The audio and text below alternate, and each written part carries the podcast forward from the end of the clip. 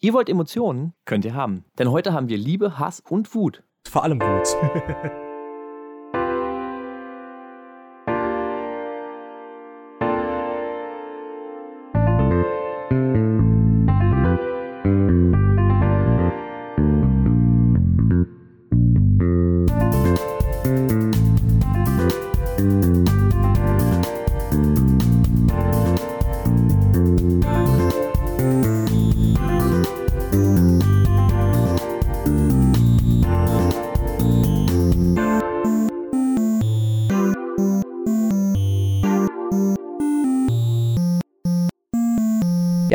diesem spannenden Auftakt herzlich willkommen bei Im Auge des Betrachters. Mein Name ist Nils. Mein Name ist Jonas. Und ich freue mich schon riesig auf diese Episode, denn es wird eine richtige emotionale Achterbahn mit richtigen Höhen und richtigen Tiefen. Und ich kann mir auch vorstellen, dass äh, wir uns einfach ein bisschen vielleicht in Rage reden werden. Aber ich meine, das macht guten Content. Eben, man weiß ja auch, dass die Algorithmen von Social Media da am besten funktionieren. Vielleicht funktioniert das auch auf einem auditiven Medium. Und jetzt kommen wir dann zur dritten Zeile, sage ich jetzt einfach mal so. Und zwar zur Kategorie Dead Atmosphere. Mm. Und da habe ich ein Spiel gewählt, was wahrscheinlich nicht so vielen Leuten bekannt ist. Es ist ein japanisches Horrorspiel für die PS2, das mich damals absolut begeistert hat. Wenn du dir mal Bilder davon anschaust oder Gameplay, haben die das damals hingekriegt, so realistische Gesichter auf diese Polygonköpfe drauf zu machen mhm. und damit so ein ganz eigenes Gefühl rüberzubringen. Und die Geschichte darum ist, dass quasi ein Dorf verflucht ist und man spielt mehrere Charaktere über verschiedene Zeitstränge verteilt, die sich dann auch mal miteinander kreuzen. Und der Twist dabei ist, dass jeder der Charaktere, also der Main-Charaktere, durch die Augen der Feinde blicken kann. Ähm, ja, ich rede natürlich von Forbidden Siren.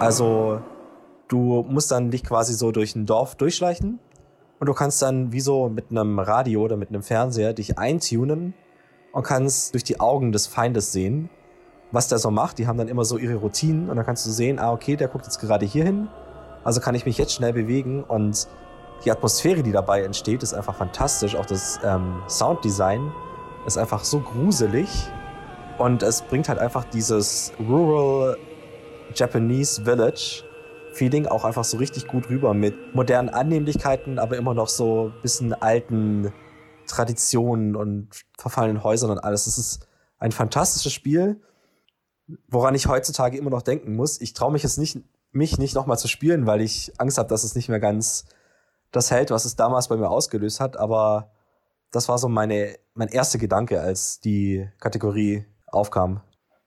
Ich glaube, ich kenne das tatsächlich. Ich bin mir nicht ganz sicher.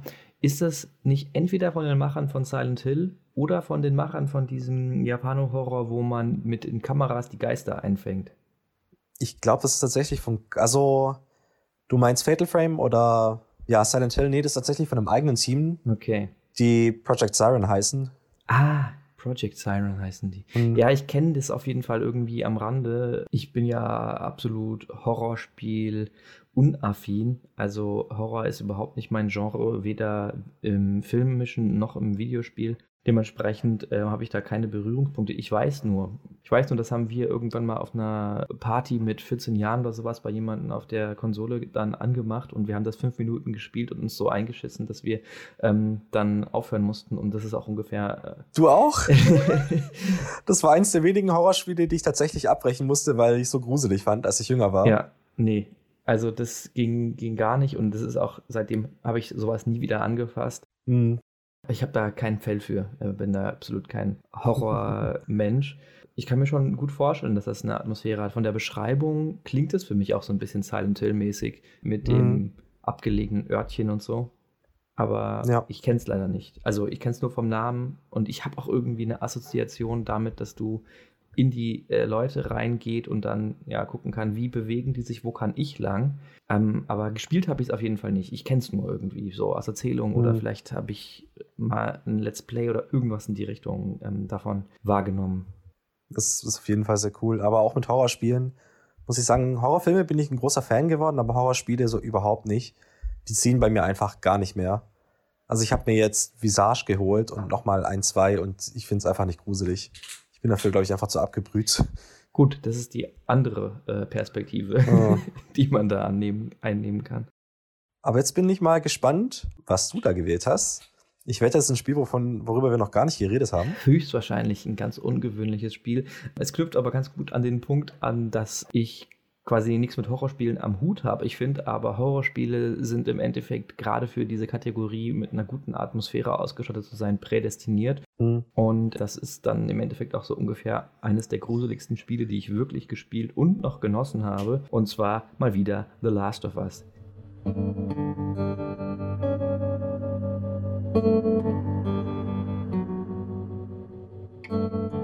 Dieses Mal Teil 1, weil zu dem Zeitpunkt, als wir die Liste gemacht haben, habe ich Teil 2 noch nicht gespielt. Und ich muss sagen, die Atmosphäre dort ist für mich einfach vor allen Dingen durch das Auditive großartig. Mhm. Wir haben einerseits diese einfach geniale Gitarrenmusik, die auch dann sehr ruhige ähm, Atmosphäre erzeugt, die diese Welt aber irgendwie perfekt bespielt, die einfach zu dieser postapokalyptischen Welt ist es ja im Endeffekt oder posttechnologische Welt vielleicht ähm, passt. Es ist halt einfach, die Menschheit ist ziemlich reduziert. Es ist alles technologisch ziemlich runtergekommen und dementsprechend ist es halt auch einfach ruhig. Das ist so ein bisschen Grillenzirpen mhm. auf Gitarrenmusik, das auf der einen Seite hat. Auf der anderen Seite haben wir aber diese Momente, und das sind die, die mir bei dem Gedanken, was nehme ich denn jetzt für That Atmosphere, gekommen sind, wo man sich halt einfach irgendwo verkriechen muss, diese ganzen Stealth-Momente, wo man einfach nur ja, Schiss hat im Endeffekt. Mhm. Und es ist einerseits wieder durch die Musik unterstützt, zweitens aber auch durch Stille. Und was da für mich persönlich auf jeden Fall das Ausschlaggebendste war, sind natürlich die ganzen Geräusche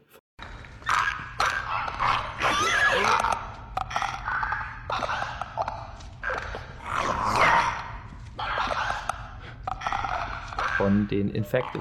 Also natürlich ganz vorneweg die Klicker, bei denen du, sobald du das einmal gehört hast, sofort, oh shit, das ist wirklich eine Gefahrensituation gedacht hast. Und es gibt eine Szene im ganz Speziellen.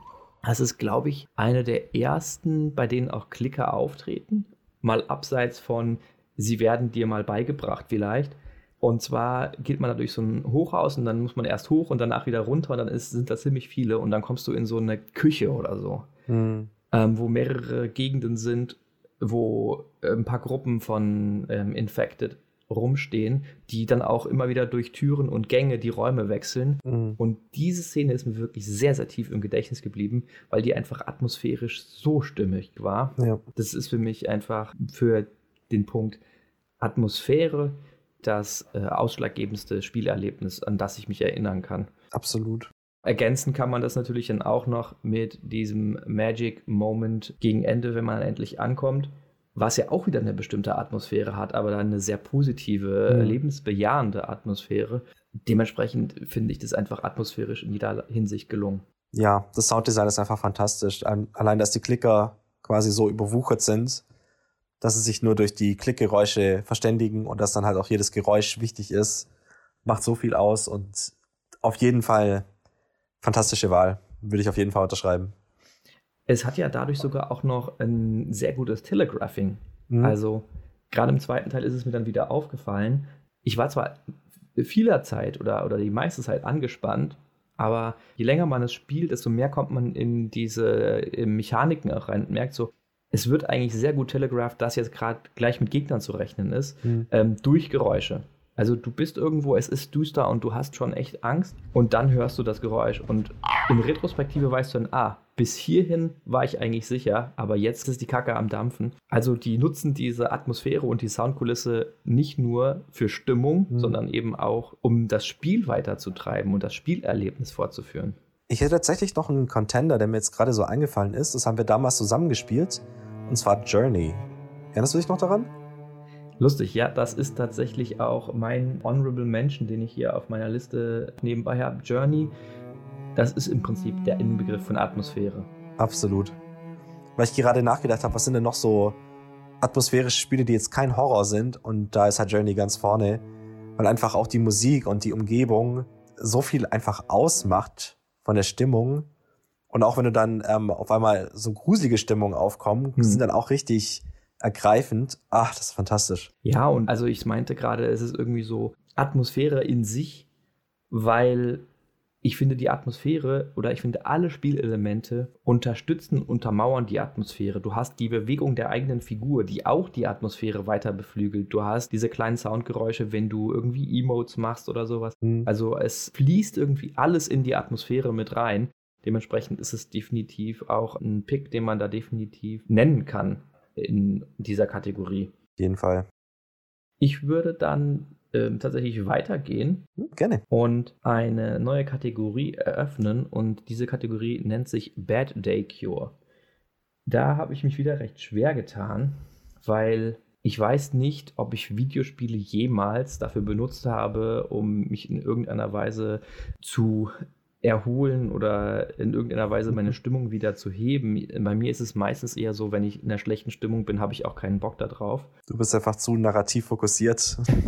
ja, das, das kann wirklich sehr gut sein. Dementsprechend ist die Wahl, die ich jetzt hier getroffen habe, auch tatsächlich eher ungewöhnlich, beziehungsweise vielleicht auch eher in meiner frühen Spielererfahrung verwurzelt, denn ich habe mich letztlich hier für City Skylines entschieden das wird auch nochmal auftauchen, aber ich habe seit City Skylines als kurzen Exkurs tatsächlich Absu gespielt und muss sagen, wo wir gerade schon bei Journey waren, dass Absu für mich besser in die Kategorie passt, Bad Day Cure, weil ich finde diese wieder Atmosphäre und das Dargestellte einfach so angenehm schön, dass ich mir damit tatsächlich sehr gut vorstellen kann, beziehungsweise als ich es gespielt habe, habe ich mir gedacht, boah, da könnte ich mich auch im Nachmittag hinsetzen und ohne das Spiel irgendwie durchzuspielen, weil es ja dann doch irgendwie, ähm, die Stimmung wandelt sich ja im Laufe des Spiels. Mhm. Aber gerade die ersten anderthalb, zwei Stunden sind einfach so wunderschön, dass das meine Stimmung wirklich gehoben hat. Und das ist dann im Endeffekt ja das, was auch A Bad Day Cure meint. Deshalb würde ich fast sagen, den Pick, den ich hier genannt habe, ähm, der ist mittlerweile etwas überholt. Nichtsdestotrotz finde ich City Skylines ganz passend. Es ist ein Gameplay-Spiel vor allen Dingen, beziehungsweise also zumindest hat es nicht wirklich was mit Story zu tun. Mhm. Und was für mich da so diesen Bad Day Cure ausmacht, ist einfach dieses sich im Detail verlieren. Mhm. Man schaltet einfach die Welt aus und taucht in dieses Spiel ab und klickt sich von Detail zu Detail. Das war dann für mich letztlich das Ausschlaggebende, weswegen ich gesagt habe, ja, da passt dann vielleicht doch City Skylines. Finde ich ein guter Pick, also kann man auch verstehen. Also einfach so, man hat einen scheiß Tag, vielleicht war die Arbeit stressig, dann setzt man sich einfach hin, es sind zwei, drei Stunden vergangen, ohne dass man es gemerkt hat und man fühlt sich irgendwie ganz gut und accomplished. Also. Oder sechs. Oder sechs. ja, genau. Meine Bad Day Cure geht dabei tatsächlich ein bisschen in eine andere Richtung, aber ist auch sehr Gameplay-focused. Und zwar ist es die Katamari-Serie.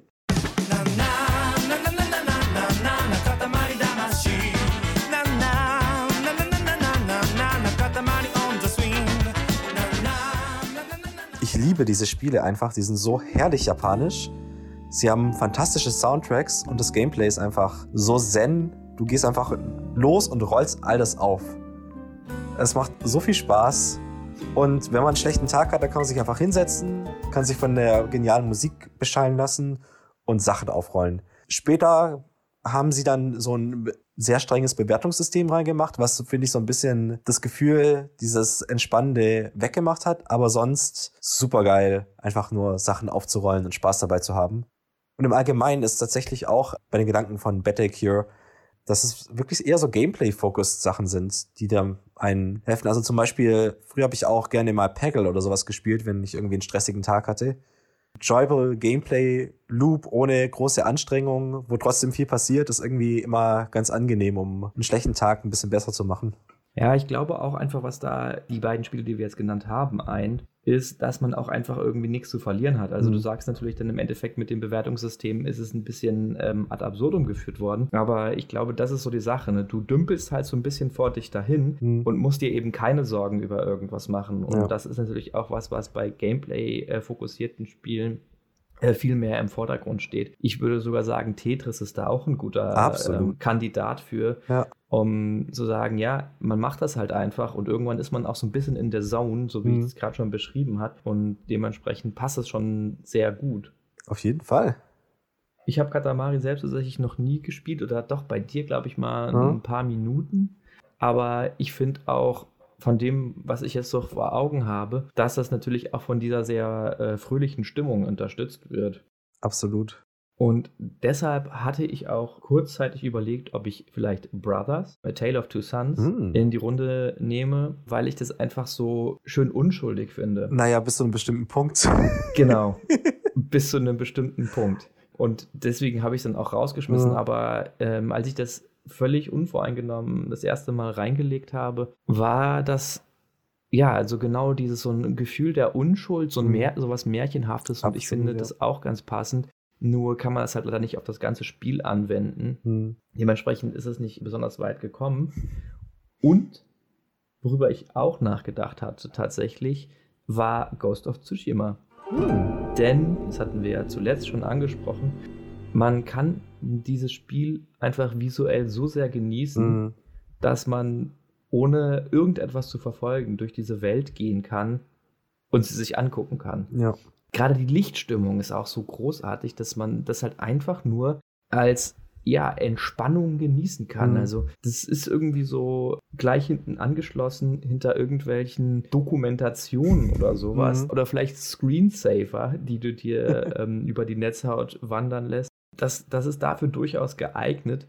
Aber ich habe es persönlich halt einfach nicht so wirklich dafür genutzt. Ich habe das zwar auch genossen, aber dafür hat das Spiel einfach ganz andere Schwerpunkte und Stärken, ja. als ob das da wirklich so großartig drauf ausgerichtet wäre. Mhm. Wobei man natürlich sagen kann, mit dem Fotomodus und den Kameraeinstellungen, die man da irgendwie zur Verfügung hat, kann man da sicherlich auch problemlos einen Abend damit verbringen, einfach nur versuchen, irgendwie eine Aufnahme davon zu machen, wie du auf einen Tempel zuläufst oder mhm. sowas. Was ich mir noch, auch noch überlegt habe, ist, ich habe die Spiele nie gespielt, aber die sind ja auch sehr beliebt. Sowas wie Diablo, mhm. dass man einfach quasi das Spiel reinlegt, ein, zwei Stunden spielt, ein bisschen Loot abbekommt und sich dann besser fühlt. Ich weiß nicht, hast du die Spiele mal viel gespielt oder? Ja, ähm, Diablo 2 habe ich wirklich hunderte Stunden reingesteckt. Mhm. Bin tatsächlich auch ein bisschen intrigued, ob ich mir diese Resurrected-Sache holen soll. Es wird letztlich sicherlich einfach an der Zeit scheitern, mhm. die ich nicht habe. Aber da habe ich wirklich richtig viel Zeit rein investiert, weil man da einfach auch so einen gewissen Sammeltrieb habe. Also ich bin nicht generell ähm, lootgeil, eigentlich mhm. überhaupt nicht. Es geht mir auch selten darum, oh, es muss ein Stückchen besser, es muss ein Stückchen besser sein. Aber was da bei mir sehr gut funktioniert hat, es gibt halt Sets. Mhm. Und ich habe versucht, diese Sets zu ergattern dadurch, dass das auch relativ risikoarm ist, wenn man schon relativ geübt ist, finde ich das schon passend. Aber ich glaube, es hat auch ein hohes Frustpotenzial, wenn man dann die Zeit da rein investiert hat und nichts bei rumgekommen ist. Aber es stimmt schon, es ist halt einfach relativ simpel und dementsprechend ganz passend. Hm. Jetzt kommen wir zu einer Kategorie, bei der ich mir richtig schwer getan habe. Und zwar Favorite Protagonist wo ich mir nie sicher war, wen ich nehmen wollte oder noch mal ein paar Mal aus ausgewechselt habe, aber jetzt mit meiner Wahl tatsächlich sehr zufrieden bin. Ich würde dann gerne vorher wissen, was du denn da so für Alternativen im Kopf hattest, oder unbedingt tiefer darauf eingehen zu müssen. Ich habe mir tatsächlich auch dein Pick überlegt, aber auch sowas wie Mario einfach als Protagonist, den man in allen möglichen Sachen erleben kann und sehen kann ja, oh Gott, ich weiß es schon gar nicht mehr, was, was da, es waren noch mal ein, zwei Sachen dabei, wo ich mir gedacht habe, Shepard mhm. aus Mass Effect. ich auch tatsächlich, da habe ich auch drüber nachgedacht. Ich wollte aber auf keinen Fall schon wieder Mass Effect nennen. Aber das war dann für mich auch letztlich das Ausschlusskriterium zu sagen, ja, es ist ja auch so Teil man selbst. Es ist irgendwie komisch. Mm, das war es bei mir auch, ja. Wenn man mal wirklich drüber nachdenkt, dann ist das Beste an Shepard in meinen Augen oder für mich persönlich tatsächlich das Voice Acting. Mhm. Und viele Sachen, die so gesagt werden, sind dann doch ein bisschen entweder obercool oder nicht hundertprozentig authentisch, finde ich. Ja.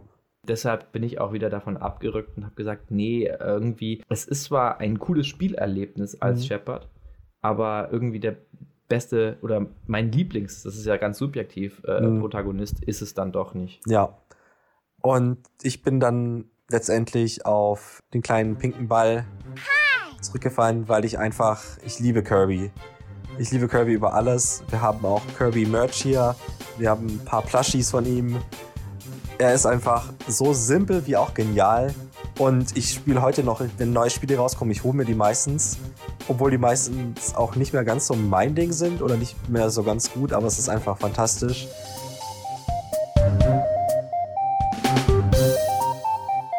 Kirby war ja am Anfang ähm, nur ein Placeholder, bis sie einen Charakter für das Spiel entwickelt haben. Und sie, sie haben sich dann so in das Character Design verliebt, dass sie es einfach übernommen haben. Aha. Einfach gesagt haben, ja, nee, das ist jetzt der Charakter. Der Blob, der eigentlich nur ein Placeholder sein sollte. Und es gibt halt auch so viel äh, ulkigen Shit darum, wie die Story in Kirby-Spielen, obwohl es ja alles immer total cute und bunt ist, immer super darken, darke Hintergründe hat. Und da kann man sich auch auf jeden Fall mal belesen und viel Spaß haben. Und auch einfach, ähm, dass Kirby eigentlich nicht mehr machen möchte als schlafen und essen, kann ich auch gut nachvollziehen. Und halt auch solche Sachen, dass er die Kräfte von den Gegnern einsaugen kann und verwenden kann, ist halt natürlich auch was, was sehr Cooles, was ihn auch jetzt sehr vielseitig macht, was, was seine Kräfte und sowas angeht. Also auch als spielbarer Charakter einfach viel Spaß macht und ich mag die Spiele von ihm einfach. Ich habe lange gebraucht, um da hinzukommen, aber letztendlich war ich dann sehr glücklich damit. Bin's immer noch.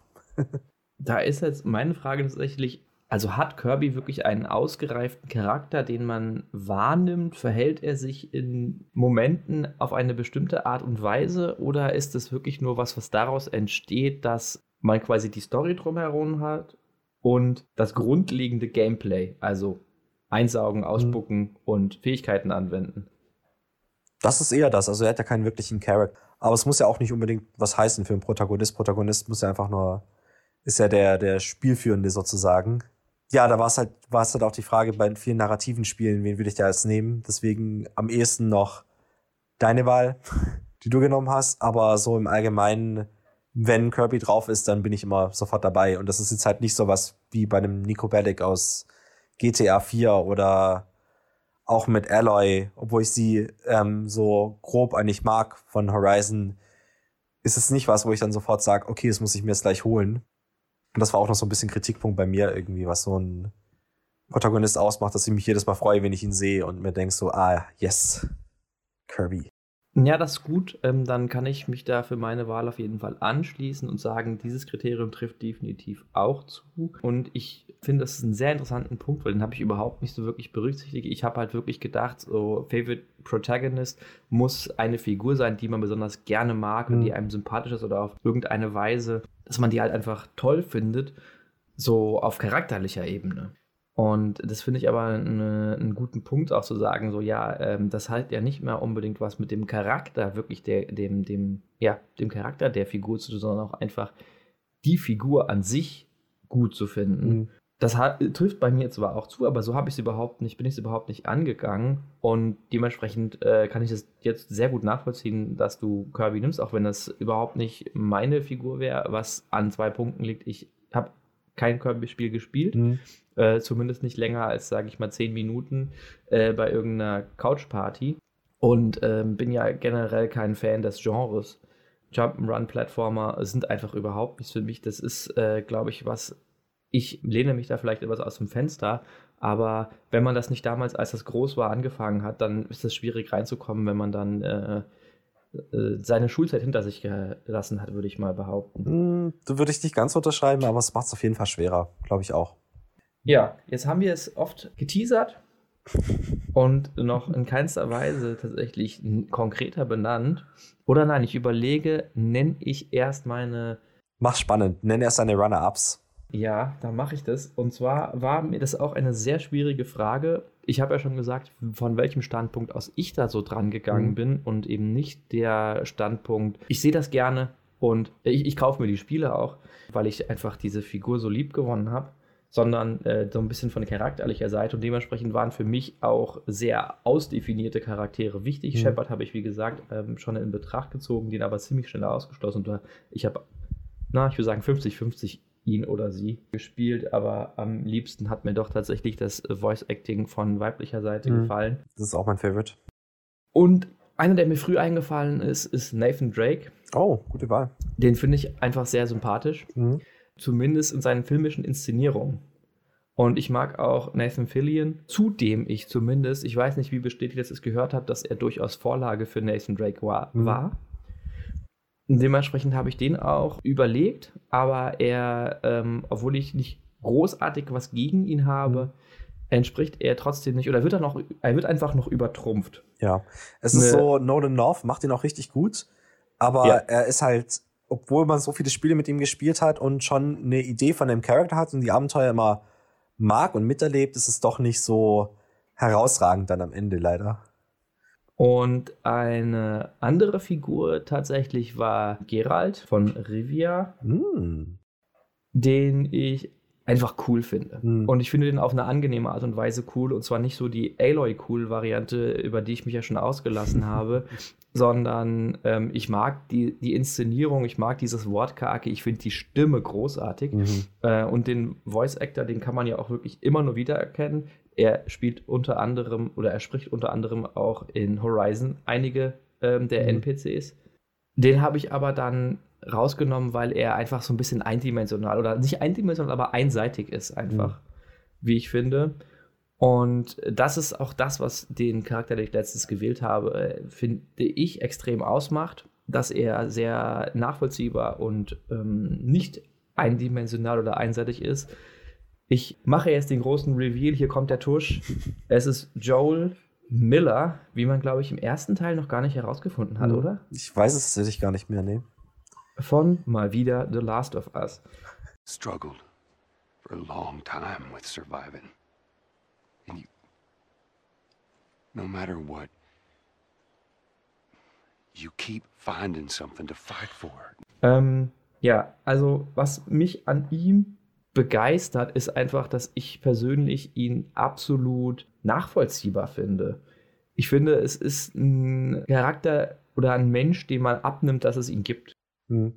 Und dass er nicht so sehr nach Videospielfigur wirkt. Er ist auch ein Charakter, der einfach richtig viel Character Development durchmacht von der ersten Szene zum Ende des Prologs, vom Anfang bis zum Ende und dann auch noch im zweiten Teil. Genau, das ist absolut der zweite Punkt. Das finde ich nämlich auch, dass er ähm, Entwicklung hat, dass er nachvollziehbare Motivation hat. Ja, also er ist einfach nachvollziehbar. Und was dann auch noch damit reinspielt, finde ich, dass er halt auch einfach wirklich ein fest Charakter hat und, und feste Moralvorstellungen und da in, halt einfach in sich selbst irgendwie gefestigt ist mhm. und damit nicht irgendwie glattgeleckt ist, sondern halt auch wirklich ein Charakter mit Ecken und Kanten, die man gar nicht unbedingt gut finden muss. Also er ja. ist einfach so ein grauer Charakter auch. Ja, er hat nicht, ist nicht wirklich schwarz-weiß. Du kannst nicht sagen, es ist ein guter Mann, mhm. ähm, aber du kannst ihn halt trotzdem liebenswert und sympathisch finden. Und deswegen, ja, ist meine Wahl auch auf ihn gefallen, weil ich einfach finde, das ist ein nachvollziehbarer, realistischer Charakter, sympathischer Charakter, obwohl er seine Schwächen hat. Ich finde auch, dass mein erster Gedanke dabei war auch das Ende von Last of Us 1, wo man einfach, wo er eine Entscheidung trifft, die man vielleicht als Spieler, wenn man davor gestanden wäre, nicht getroffen hätte. Aber dass die getroffen wurde und dass sie so endgültig war, hat es so genial gemacht. Also hat ihn so noch so menschlicher gemacht, als er eh schon war. Ja. Und nicht zuletzt finde ich noch, dass Troy Baker einen äh, super Job macht. Joel ist ja auch aufgrund der, des Realismus, den er da reinbringt, finde ich auch eine seiner besten Rollen. Ja, mit Abstand. Dann kommen wir vom Schwärmen zum Entspannen. Denn die nächste Kategorie After Work Relaxation ist in meinen Augen nah dran am Bad Day Cure. Absolut ich stelle mir die Situation auch ähnlich vor, nämlich dass man eben dann nach Hause kommt und ähm, dann die Konsole oder den Computer oder was auch immer anschmeißt, um sich eben in einem Videospiel entweder den Tag wieder zu versüßen oder ein bisschen zu entspannen. Und dementsprechend sind für mich da sehr ähnliche Spiele in Frage gekommen. Zum einen war das wieder Ghost of Tsushima, aus genau den gleichen Gründen, die ich eben genannt habe, weil ich sowieso den Bad Day Cure so ein bisschen schwierig fand, zu greifen, was ist denn damit jetzt gemeint, weil ich, wie gesagt, Spiele selten für sowas nutze und auch irgendwie so diesen klassischen Bad Day empfinde ich irgendwie nicht. Mhm. Ähm, oder habe ich zumindest lange nicht mehr gehabt, vielleicht in meiner Teenie-Zeit, wenn man hormongeflutet ist. Nichtsdestotrotz, After Work Relaxation ist jetzt das Thema. Und die anderen Spiele, die mir da so alle durch den Kopf gekommen sind, sind halt genau solche kleinen Aufbaudinger, ähm, wie eben City Skylines, was ich auch bei Bad Day Cure genannt habe. Aber ich habe auch an Prison Architect gedacht. Ich habe an FTL tatsächlich auch gedacht, obwohl das ein Roguelike ist. Das stresst mich meistens immer mehr. Ja, genau, womit ich nicht so viel Spaß habe, dass ähm, man da letztlich alles verlieren oder fast alles verlieren kann. Mhm. Aber genau diese Spiele, wo man einfach immer weiter expandiert, immer weiter aufbaut, die finde ich einfach sind für mich persönlich so die beste Art der Entspannung mhm. mit Videospiel oder mit dem Medium zumindest. Für mich ist City Skylines im Endeffekt nur das Spiel, womit ich wahrscheinlich in dieser Richtung am meisten Stunden mhm. verbracht habe. Mal abgesehen vielleicht von Age of Empires 2 in meiner frühen Jugend, weil ich das Spiel einfach falsch gespielt habe. Das ist ja eigentlich ein RTS mhm. und ich habe es als Aufbaustrategie benutzt. Ja, ich finde diese, wie nennt man denn dieses, das Genre, zu dem auch ähm, SimCity gehört und. City Simulator, also so Simulation, Bausimulation, genau, keine Ahnung. Sind irgendwie so Simulationen. Für mich gehört da auch Planet Coaster mhm. oder all sowas in diese Richtung gehört alles dazu, wo du halt einfach was aufbaust Wahrscheinlich könntest du genauso gut oder könnte ich genauso gut mit Lego spielen ja. und was aufbauen, aber das ist für mich wirklich, das sind richtig entspannende Spiele und da kann ich total verliebt einfach mehr und mehr und mehr aufbauen und auch diese, ja, die wirtschaftlichen Strukturen, diese Verwebungen, die es dann da gibt, die, die finde ich auch super, dass man da auch so ein bisschen Hirnspalz anwenden mhm. muss. Ähm, das stresst mich nicht, sondern auch das finde ich durchaus äh, gehört immer noch dazu, dass ich da irgendwie ein entspannendes Spiel spiele. Also für mich passen diese Spiele, und da möchte ich jetzt eigentlich die Skylines, was ich letztlich genannt habe, gar nicht unbedingt so weit hervorstechen, weil Prison Architect hat mir genauso viel Spaß gemacht. Das ist für mich ziemlich gleich auf, diese beiden mhm. Spiele für die jüngste Zeit. Ich liebe auch so Aufbaustrategie. Ich glaube, Aufbaustrategie heißt das. Spiele. Ich habe die nur dann ähm, eine Ewigkeit nicht mehr gespielt, weil ich nicht mehr mit dem Computer gespielt habe, aber jetzt gibt's sie auch für die PS4 und so. Und ja, ich finde es auch super schön entspannt am Abend dann noch so ein bisschen an einem Städtchen rumzubauen. Bei mir, ich hatte ja dieselben Gedanken, dass es mit der Bad Day Cure sehr einhergeht. Ich habe, glaube ich, auch bei der Bad Day Cure meistens immer, man hat einen stressigen Arbeitstag als Beispiel genommen. Mhm. Genau. Und für mich ist da als allererstes tatsächlich Picross in den Kopf gekommen. Ich weiß nicht, ob das dir was sagt. Das ist so ein bisschen ähnlich wie Sudoku, dass man quasi ein Grid hat und an den Seiten hat man Informationen und mit den Informationen musst du dann herausfinden, welche Felder du einfärben musst und welche nicht. Also Sudoku und Minesweeper-Mix. Genau, so in die Richtung. Mhm, mh. Und das ist halt einfach super entspannend. Ich habe jetzt die Picross-Reihe rausgesucht, die es auf Nintendo-Konsolen gibt. Die habe ich mir alle geholt und alle durchgespielt. Und jetzt gerade eben spiele ich am Abend immer, nachdem ich äh, gearbeitet habe und an der Bachelorarbeit geschrieben habe, immer noch Picross auf äh, meinem Handy. einfach jeden Tag am Abend noch ein, zwei Stunden, wenn man irgendwie YouTube-Videos oder sowas anguckt. Und ich finde es einfach super entspannt. Äh, das heißt, du wärst auch ein Kandidat, der in Candy Crush versumpfen könnte. Wahrscheinlich, ja. Ja. Habe ich jetzt noch nicht ausprobiert, aber ja, sowas funktioniert bei mir halt auch. Ich hatte auch mal eine Phase, wo ich ganz viel Solitär tatsächlich gespielt habe. Ich habe mal eine Weile lang, äh, es ist aber auch wirklich schon lange her, Minesweeper gespielt. Mhm. Ich habe es anfangs auch gar nicht verstanden und dann bin ich wirklich im Laufe des Prozesses überhaupt dahinter gekommen. Also ich kann das schon nachvollziehen, aber wirklich schon seit relativ langer Zeit finde ich diese Art Spiele, dafür ist mir meine Zeit irgendwie zu wertvoll. Also natürlich ist es irgendwie blödsinnig zu sagen, mhm. ich will entspannen und da muss, mir meine, muss ich meine Zeit sinnvoll nutzen. Deshalb passt das schon. Aber für mich sind diese Spiele einfach überhaupt nichts mehr, weil ich denke, nee, ich möchte meine Zeit irgendwie sinnvoller nutzen als mit solchen Endlosspielen. Also die, die haben ja im Endeffekt niemals einen Anfang oder ein Ende. Und mhm. es, es, entwickelt sich ja auch nicht großartig. Weißt selbst wenn du sagst, dass du es durchgespielt hast, ist es ja sicherlich nur andere Levels, größerer Schwierigkeitsgrad. Ja, ja. Und dementsprechend habe ich da eigentlich überhaupt keinen Bezug mehr zu. Hm. Nee, aber für mich passt es einfach sehr gut, wenn ich den ganzen Tag lang gearbeitet und ähm, geschrieben habe und so sonst was, dass man einfach am Abend noch entspannt. Dafür habe ich es auch gewählt. ja, ja. Äh, sowas soll ja auch tatsächlich ganz gut gegen Alzheimer und Konsorten vorbeugen. Siehst du? Das heißt, du kannst dann die Reihe hier ähm, ohne mich noch eine Weile fortführen, während ich nur sabbernd blöde Kommentare mache. Aber ich bin schon sehr gespannt auf die Kommentare in der nächsten Kategorie. Auf die freue ich mich nämlich schon seit langem. Ich mich immer wieder gerne über dieses Spiel aufreg. Und zwar heißt die Kategorie Biggest Letdown. Und ich erinnere mich damals, ich war ein großer SimCity-Fan und ich mochte die Sims damals sehr. Mhm.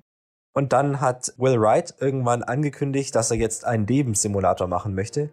wo man als kleiner Einzeller anfängt, sich hocharbeitet, sein eigenes Wesen schafft, dann eine ganze Kultur, dann ganze, den ganzen Planeten übernimmt und dann am Ende in den Weltraum geht. Und äh, ja, für alle, die es noch nicht wissen, ich rede hier von Spore.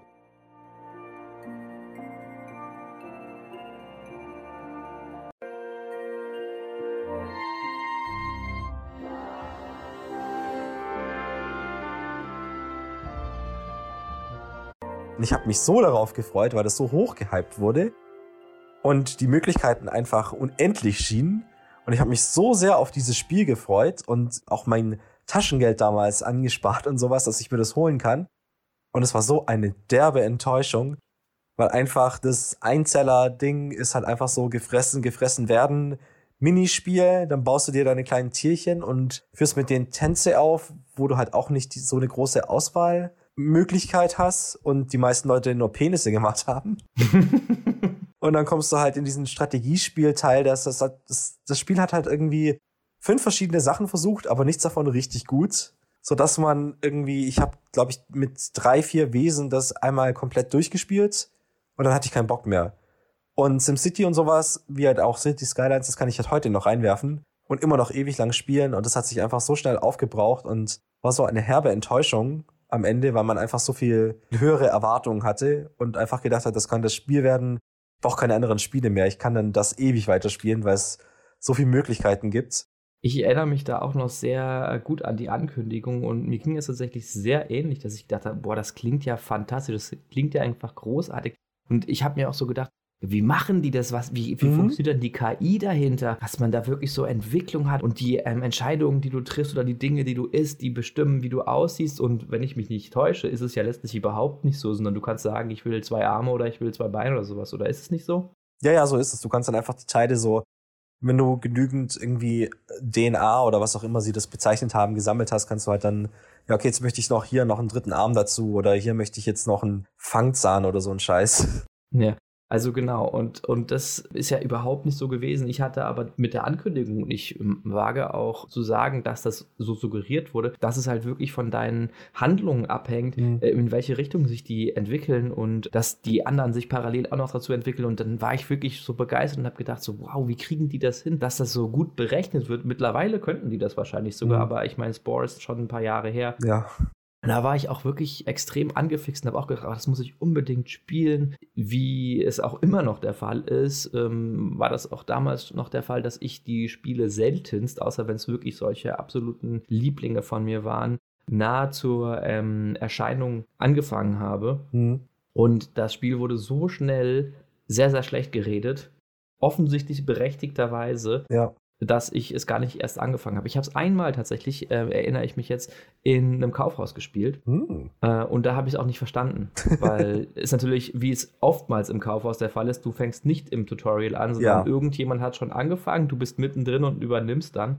Das hat mir viele Spiele versperrt, weil da gab es ja natürlich auch viele, weiß ich nicht, Marios, 3D, 3D-Marios oder sowas habe ich da auch immer mal wieder gesehen. Und wenn du es halt einfach nicht kennst und auch nicht die Vorgänger oder sowas, mhm. dann stellst du dich dahin, drückst Knöpfe und es passiert was und du checkst einfach nichts. Das war aber für Spore auch so ein Erlebnis, durch dass ich das einmal da irgendwie gespielt habe und natürlich nichts gerafft habe. Du hast auch nichts verpasst. das hat es mir auf jeden Fall auch nicht dann in irgendeiner Weise schmackhafter gemacht. Mhm. Ach, endlich mal wieder den Hate losreden. die Kategorie Biggest Slapdown, also größte Enttäuschung, ist halt auch einfach, ich war, war halt sehr gehypt und habe mich sehr darauf gefreut. Und ja, wurde dann sehr, sehr enttäuscht. Ja, es ist, glaube ich, auch das exakt richtige Stichwort, der Hype bzw. die Erwartungshaltung dahinter. Ja. Das ist auch bei mir letztlich der ausschlaggebende Faktor. Die Fallhöhe ist natürlich nur gegeben, wenn da auch ähm, eine entsprechende Höhe vorher im Sinne der Erwartungen da war. Und wer hätte es gedacht, die größte Enttäuschung für mich war Mass Effect Andromeda. Ich bin so froh, dass ich es geskippt habe.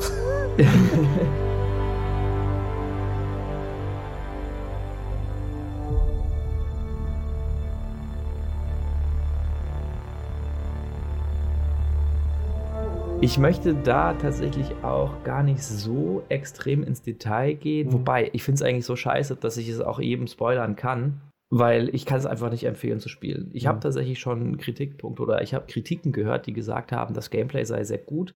ja, es war ein Fortschritt oder es war zumindest eine Steigerung des Gameplays von vorher. Ich persönlich fand die Dreidimensionalität, die dann da nochmal im Ala Titanfall oder mhm. Konsorten eingebaut wurde, nicht besonders schön. Klar war das Spiel dadurch ein bisschen dynamischer und ich denke, das ist auch vor allen Dingen dem geschuldet, dass das Spiel ja von den Leuten gemacht wurde, die vorher nur den Mass Effect 3 Multiplayer gemacht haben. Mhm. Das hat man auch gemerkt, dass das ein wirklich großer Schwerpunkt war, das Kampfsystem. Aber ich persönlich fand es gar nicht so schön und ich fand es auch eine relativ starke Ablösung von dem etablierten System. Hm, weil natürlich hattest du vorher dieses semi-rundenbasierte oder zumindest hast du oftmals die Zeit anhalten können. Ähm, auf dem Computer definitiv, auf den Konsolen wurde das natürlich dann noch ein bisschen dynamischer gestaltet, was dieses Wheel angeht und sowas. Mhm. Nichtsdestotrotz, ich habe Leute gehört, die das sehr gelobt haben. Ich persönlich fand nicht mal das besonders toll.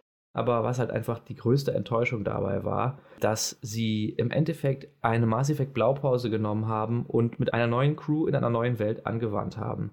Sie haben so viele Fehlentscheidungen getroffen und mich persönlich, auch weil ich aus welchem Grund auch immer, weil ich habe mir das Spiel vorbestellt und dementsprechend am Tag 1 bekommen, bin ich komplett an diesen komischen, verbackten Grafikanimationen vorbeigeschlittert. Also ich habe da eigentlich überhaupt nichts von gehabt mit diesen komischen, verzerrten Gesichtern, über die sich alle aufgeregt haben. Das wäre für mich auch, glaube ich, gar nicht so das wichtigste Kriterium gewesen. Mhm. Natürlich war das irgendwie so unabsichtlich komisch.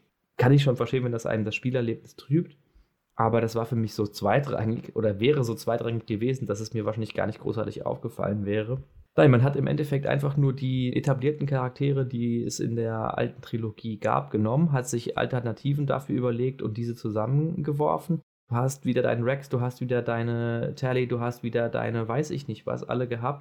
Vielleicht noch mit einer kleinen Note, ach, wir machen da jetzt noch mal ein bisschen einen kleinen Twist an diesen und jenen Charakter, den man aus den äh, anderen Spielen liebgewonnen hat, ähm, damit er ein bisschen anders ist, aber letztlich hast du wirklich absolut gemerkt, more of the same, mhm. aber alles qualitativ schlechter.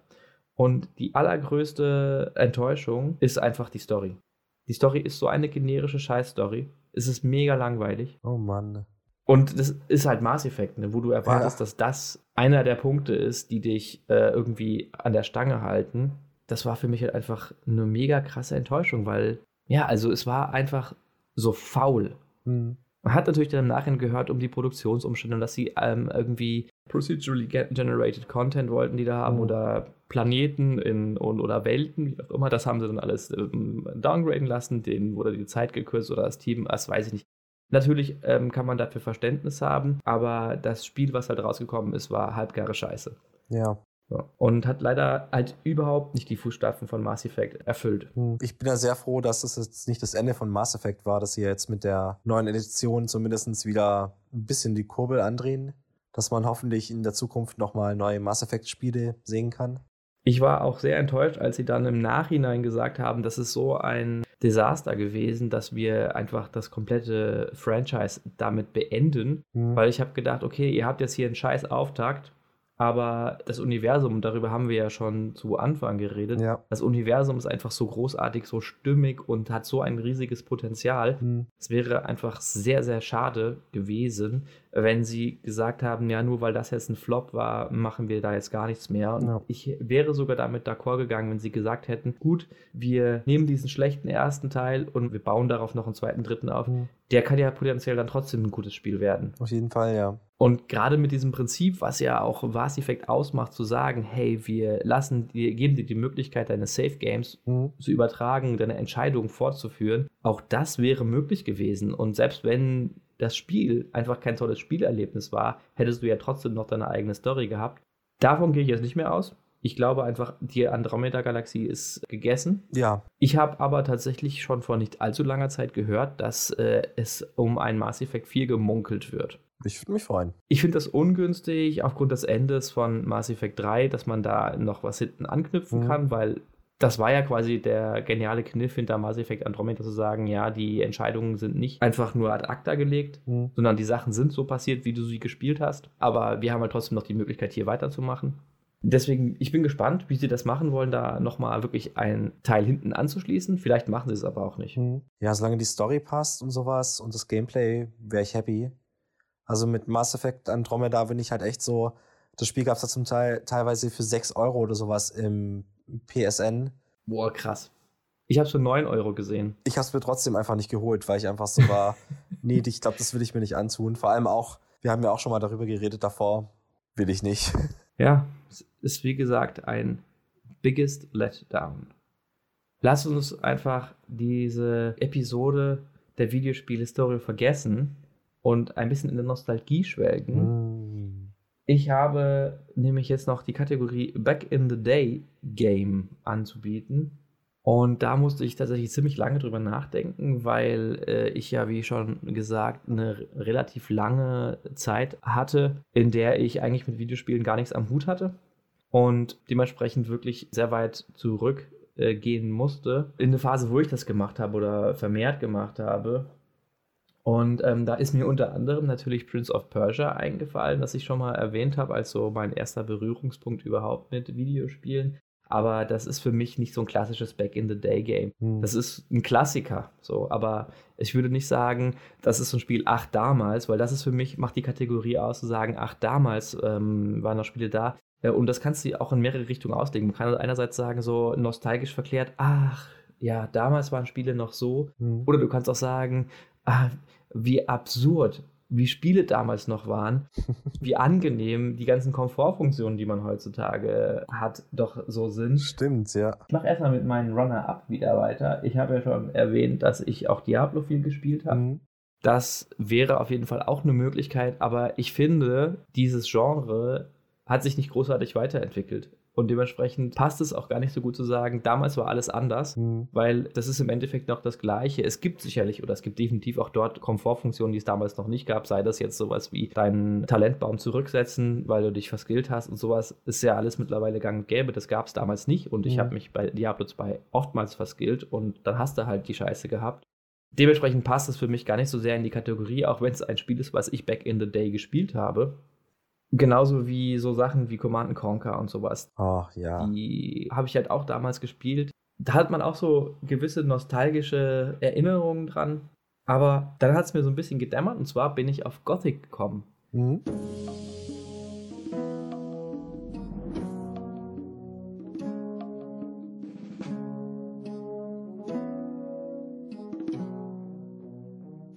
Weil Gothic vereint für mich ganz gut diese beiden Kategorien. Ach du Scheiße, wie Spiele damals waren und ach war das schön damals. So unkompliziert. Ich habe das auch tatsächlich, ich habe erst Gothic 2 gespielt Mhm. und dann Gothic 1, direkt danach im Anschluss. Das war entsprechend, ich habe den ersten Teil gespielt, als der zweite gerade so ungefähr rausgekommen ist. Aber trotzdem, ich finde, diese Art der Spiele, die werden sehr, sehr, sehr wenig nur noch produziert. Also dieses Martialische irgendwie und dieses Stumpfe, was natürlich auch so ein bisschen darauf begründet ist, dass es aus Deutschland kommt und wir oder ich als Deutscher eine andere Wahrnehmung dem gegenüber habe. Mhm. Aber auch dieses janky Kampfsystem und so, wo sie sich gedacht haben, wir machen mal was total Komplexes und wenn du es dann mit Bloodborne beispielsweise äh, vergleichst, dann ähm, kann man sich wirklich nur an den Kopf fassen. Also für mich ist es sowohl von der Aufmachung, von der Visualität, aber auch von der liebevollen Entwicklung, sage ich mal, Mhm. So ein sehr gutes Beispiel für, wie Spiele damals angegangen wurden. Doch anders als heutzutage. War Gothic tatsächlich auch ein deutsches Spiel? Ja, ja, das ist ein deutsches Interessant. Piranha Bytes.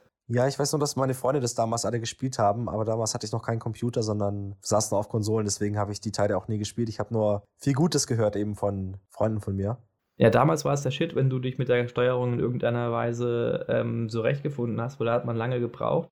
Es war wirklich vom Kampfsystem auch so, dass du parieren musstest, du musstest im richtigen Zeitpunkt zuschlagen, du konntest links, rechts, glaube ich, ich weiß nicht, ob du auch einen vertikalen und einen horizontalen Schlag machst oder sowas, also es war recht komplex, ähm, aber war auch halt echt schwierig reinzukommen und du Mhm. hast es mit der Tastatur gemacht. Uff.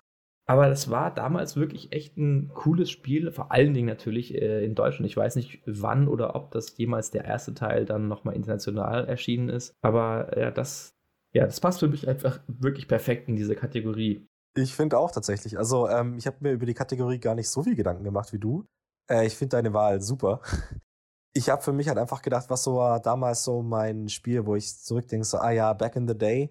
Ich habe schon erzählt, dass ich mit Mario und sowas angefangen habe, mit dem Super Nintendo. Da gab es halt viele Spiele, die mir gut gefallen haben. Äh, also auch die Kirby-Spiele, ähm, die Mario-Spiele, Mario Kart, alles Mögliche. Aber das eine Spiel, wo ich mir dann so sofort so eine Liebe entflammt ist, war tatsächlich Secret of Mana.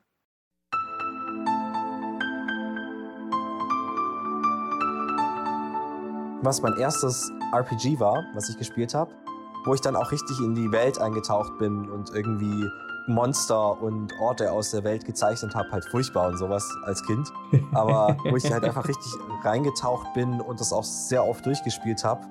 Und das ist für mich einfach so, dass von all den Spielen von damals, die ich auch immer mal wieder spiele, ist das so das, was mir im Gedächtnis geblieben ist. Und das ist das Spiel von, von damals, von dieser Zeit, von dieser Ära, wo dann mir auch nochmal gezeigt wurde, was Videospiele noch mehr sein können, als nur irgendwie, man hüpft von Level zu Level, sondern man kann auch eine Geschichte erleben auch wenn die nicht besonders gut ist. und äh, halt ein richtig großes Abenteuer erleben und deswegen habe ich das gewählt.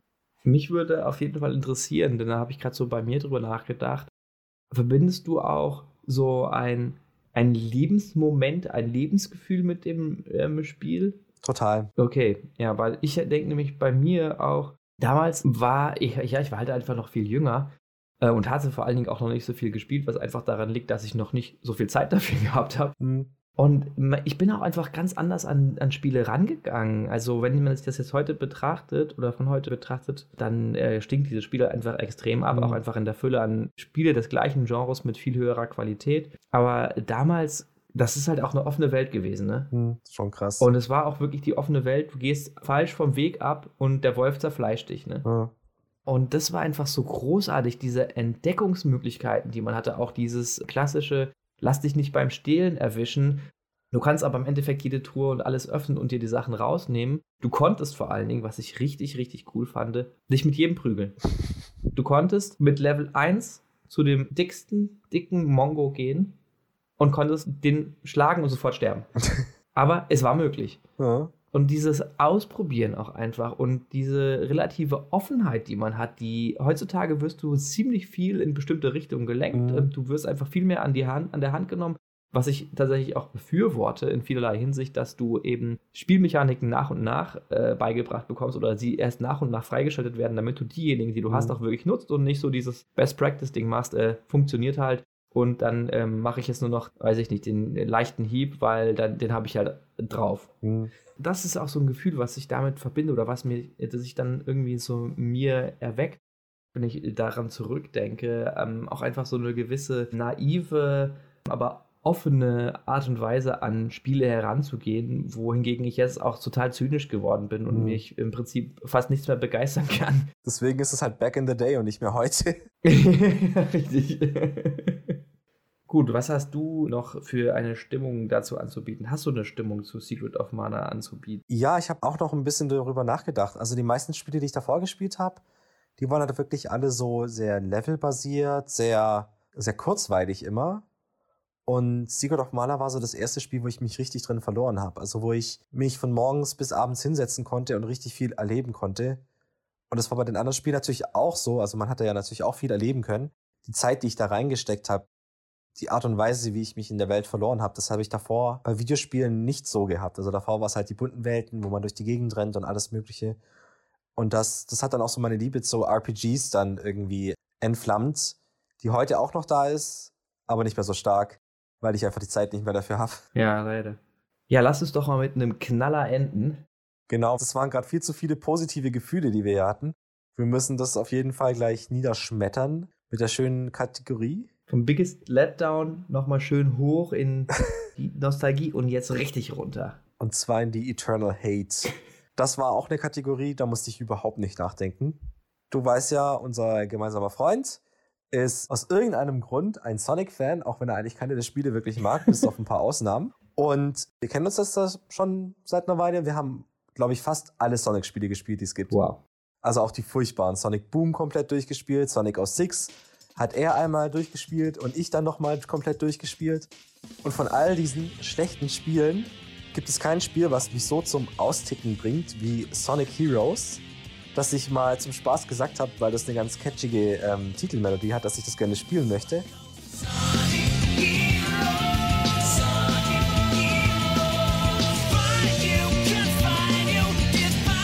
Und dieses Spiel triggert mich so hart, dass Clara schon Angst bekommen hat, weil ich einfach so geschrien habe und wütend wurde, weil dieses Spiel so katastrophal nicht richtig funktioniert. Du gleitest überall durch die Gegend, stürzt ständig ab, musst riesige Teile des Levels nochmal neu wiederholen. Nichts funktioniert so, wie es sollte.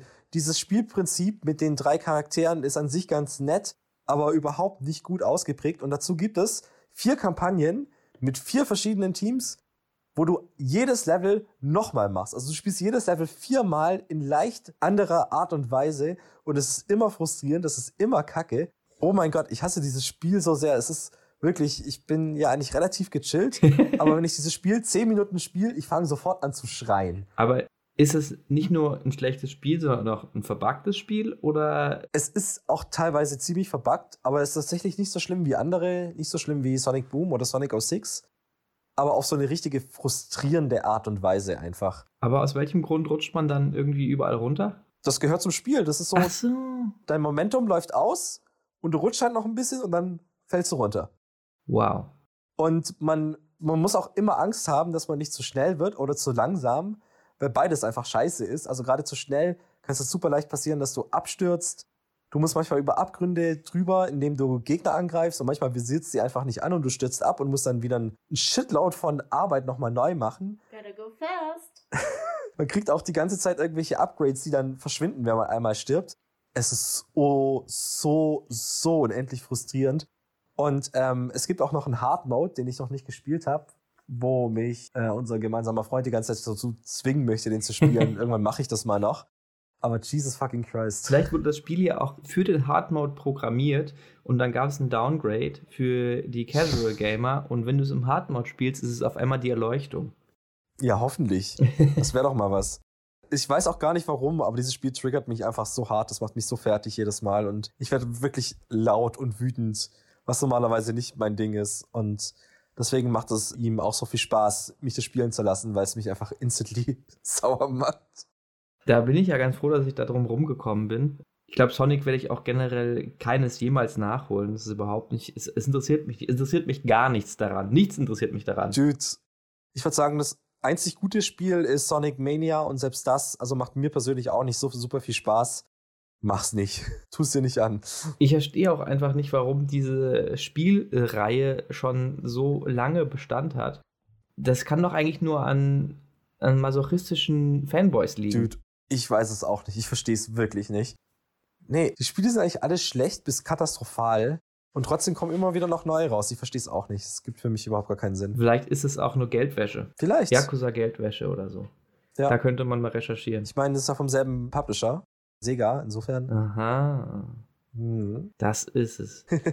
Gut, ich hole uns mal raus aus dieser Tiefe des ähm, Hasssumpfes, denn mein Hassspiel, da kann ich gar nicht viel zu sagen, weil ich da auch wenig Zeit mit verbracht habe. Und ich habe es schon vor langer, langer Zeit einmal angesprochen, als ich über Call of Duty sprach. Hm. Denn im Endeffekt ist der Grund, weswegen ich dieses Spiel bzw. die ganze Serie wirklich auf ewig hasse, ist der gleiche. Es ist einfach eine widerlich gemolkene Cash-Cow. Und zwar die FIFA-Reihe.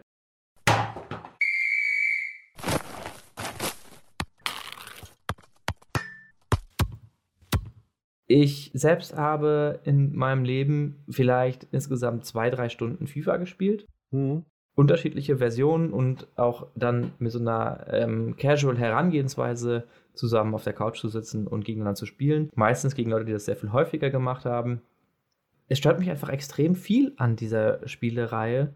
Aber das, was wirklich den Ausschlag zum Hass dann letztlich macht, ist einfach diese Releases im Turnus. Und zwar nicht irgendein besonderer, sondern einfach nur zwanghaft die einmal im Jahr diese Reihe rauszubringen oder ein, diese Reihe zu erweitern. Selbst diejenigen, die das Spiel mit Begeisterung spielen, beschweren sich ja darüber, dass das scheiße ist. Ich verstehe auch gar nicht, wer das neu kauft. Jeder. Also, wer dann gleich die 60 Euro ausgibt. Also diejenigen, die das exzessiv spielen, die kaufen sich das, sobald es rauskommt, weil sie dabei sein müssen.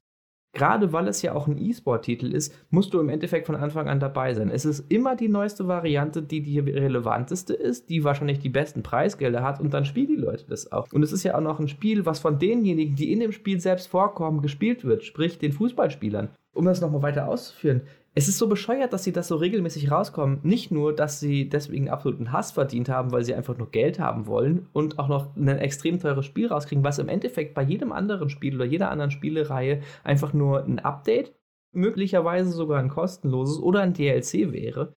Und dadurch, dass es so schnell und regelmäßig hintereinander rauskommen muss, sind wahrscheinlich die größten Ressourcen, die darin investiert werden, diejenigen, um die neuen Spieler, die neuen Kader aufzustellen, die neuen Trikots äh, zu integrieren, mhm. Grafiken ein bisschen aufzupolieren, aber wirkliche Spielneuerungen gibt es nicht. Und selbst die Leute, die es begeistert spielen, beschweren sich darüber, dass die Spiele im Endeffekt immer schlechter werden, weil die Spiele immer mehr Ressourcen brauchen, um auf einem optischen und technischen Level zu bleiben, der mit der momentanen Hardware mithalten kann, anstatt dass sie sich einfach mal einen Moment Zeit nehmen und sagen, hey, wir polieren das und ihr kriegt auch wirklich neue Features. Stattdessen gibt es nur halbgare kleine Änderungen, die vielleicht dann nach drei Jahren mal auf dem Level sind, dass man sagen kann, hey, wenn ich das mit dem Spiel von vor drei Jahren vergleiche, dann ist es ein besseres.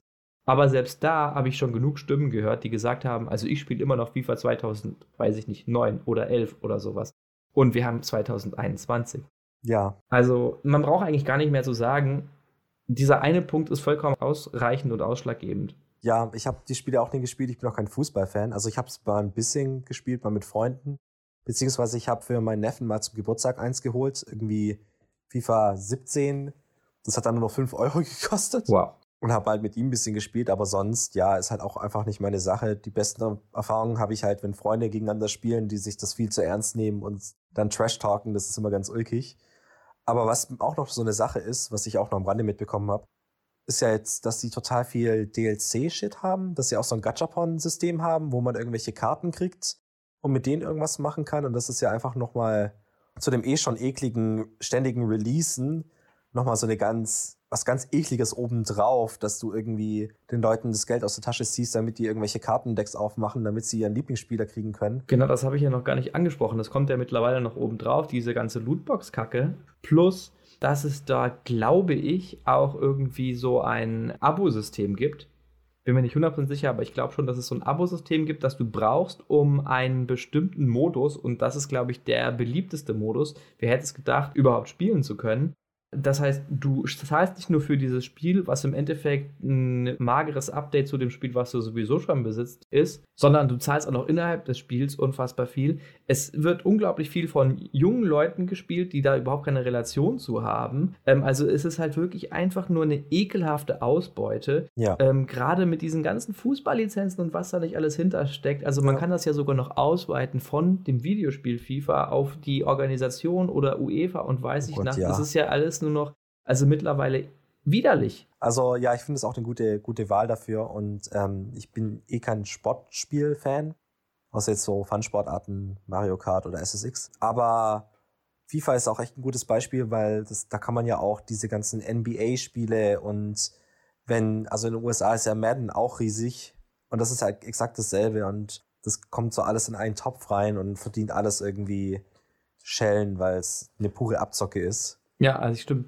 Gerade von jungen Leuten, also das ist schon echt mies. Das ja noch da hinzukommt, dass es wie äh, mittlerweile sehr weit verbreitet auch ein recht intransparentes System der Finanzierung hat ähm, dass du halt unterschiedliche Währungen im Endeffekt auch dort drin wieder hast. Intermediate Currency. Genau, sich inner, miteinander ähm, verrechnen lassen und so ein Kram, mhm. ähm, damit man am Ende überhaupt nicht mehr weiß, wie viel man dann überhaupt da rein versenkt. Mhm. Also gerade was so diese Finanzierung und Monetarisierung angeht, kann ich da äh, dem Ganzen überhaupt nichts abgewinnen. Ich finde es einfach nur schlecht. Einfach nur schlecht. Ja, absolut. Finde ich eine gute Wahl dafür.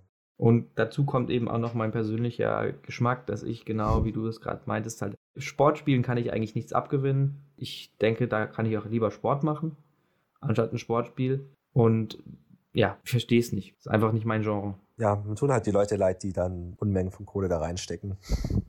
Mit diesen Worten des Mitleids und dem Ansporn, mal wieder Sport zu machen, auch wenn ich dem vehement widerstrebe, äh, möchte ich Danke sagen, dass ihr uns auch wieder zugehört habt bei ähm, der dritten Episode. Und ich hoffe, ihr hattet viel Spaß dabei. Ich hoffe, es hat euch auch angeregt. Und ich würde mich natürlich, ich weiß, ich sage es immer wieder, hat vielleicht auch seinen Sinn. Mich super über Feedback freuen, ähm, was ihr darüber sagt, ob ihr vielleicht auch selber irgendwie Erfahrungen damit gemacht habt. Habt ihr zum Beispiel auch Spore gespielt, als es rausgekommen ist? Ja, auch von mir vielen Dank. Ähm, mir war es ein Fest. Ich habe wirklich viel Spaß gehabt. Und bei dem ganzen Gerede über die Monetarisierung von FIFA und insbesondere, weil du jetzt auch noch ganz richtig gesagt hast, dass dir die Leute, die dann ihr ganzes Geld dafür rausschmeißen, leid tun, habe ich richtig Blut geleckt und möchte definitiv auch eine Episode zum Thema Monetarisierung machen. Das ist jetzt hiermit in Stein gesetzt und du kannst gar nicht mehr widersprechen. Ich liebe es. Ich bin voll dabei. Ich habe total Bock drauf. Sehr, sehr schön. Was erwartet uns denn beim nächsten Mal?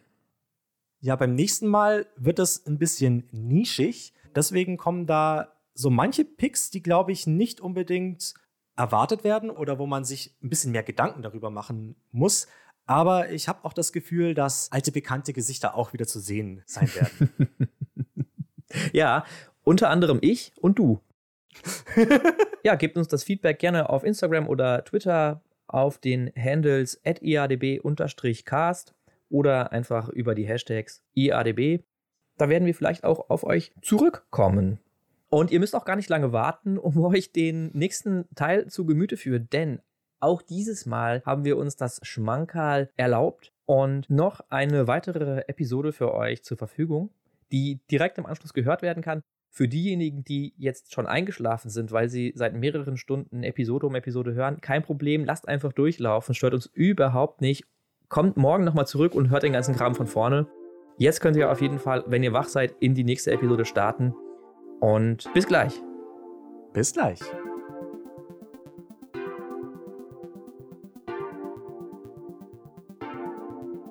In der nächsten Episode von wird in der Post-Production entschieden. Ich hoffe, Nils hört sich das alles an. Warte mal ganz kurz. Die Katze hat eine Maus gebracht. Wenn er mich hört, dann soll er zurückkommen und erstmal sagen, ich hab das alles gehört. Verdammt! Nein, ich habe es nicht wirklich wahrgenommen. Ja, doch, ich habe alles gehört. Du kannst auch die Reihe hier.